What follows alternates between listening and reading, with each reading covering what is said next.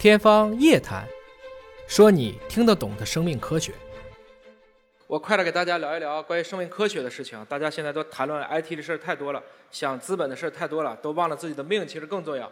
所以我们一起先聊聊生命科学。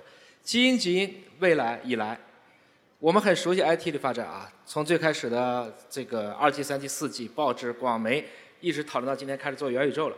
但是我们往往忽略了这下面的是 BT，是生命科学的发展。从双螺旋的发现到测序方法的提出，到第一个人的基因组，到今天。每一个人都可以在很便宜的价格，比如说两百美金，拿到自己的全基因组序列。那么实际上它的背后在 IT 呢，它是有两个很重要的事情：一九四五年的曼哈顿原子弹计划和阿波罗登月计划，他们催生了硅基加工的一个极致的工具，就是咱们今天讨论的光刻。啊，所以今天讨论的你在产业上的卡脖子，实际上是因为你在科技偷懒的卡脑子，没有弯道超车。同样的，生命科学。得益于1999年开始的人类基因组计划，它催生了碳基解码的极致工具，就是我们今天说的测序仪。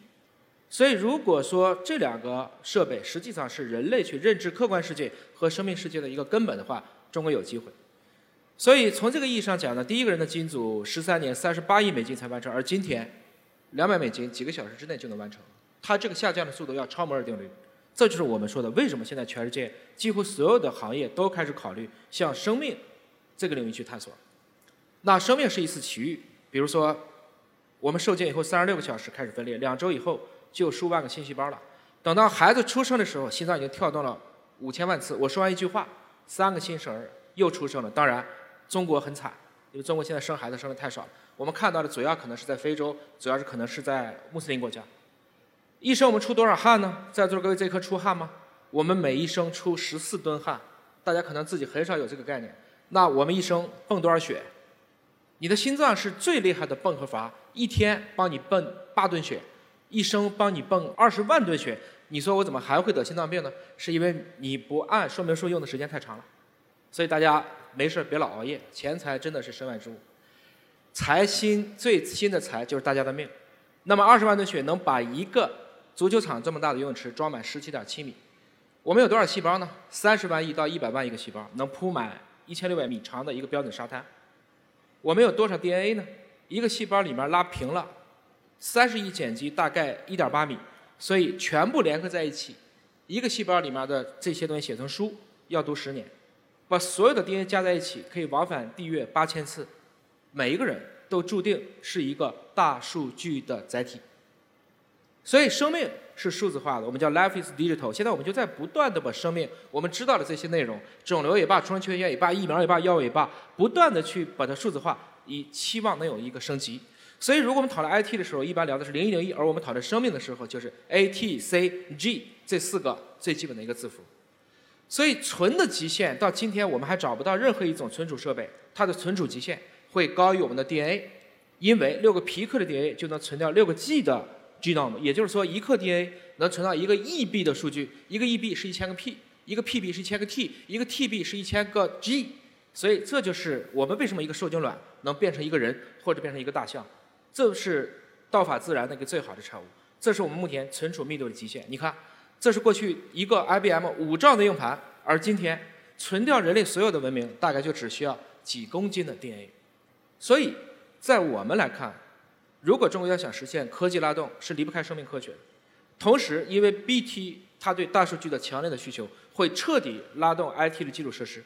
我们今天所有互联网之所以能做到今天的体量和规模，我们都别忘了，我们十万亿的信息高速公路，我们十几台的智能手机，这些折旧都砸下去了，这是国家砸的。然后在基础上做软件，我们才有了今天欣欣向荣的互联网或者是元宇宙这个产业。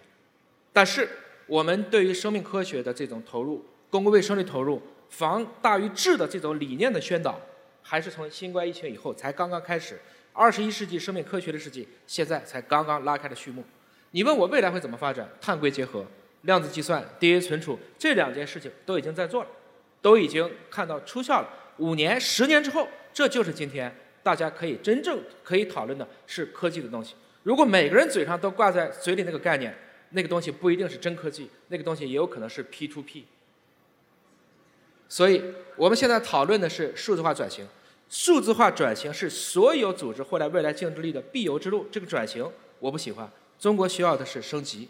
别老给我讲弯道超车，弯道只能翻车，要不换厂。我们做不出发动机，我就做电动车，挺好的。这就是换厂。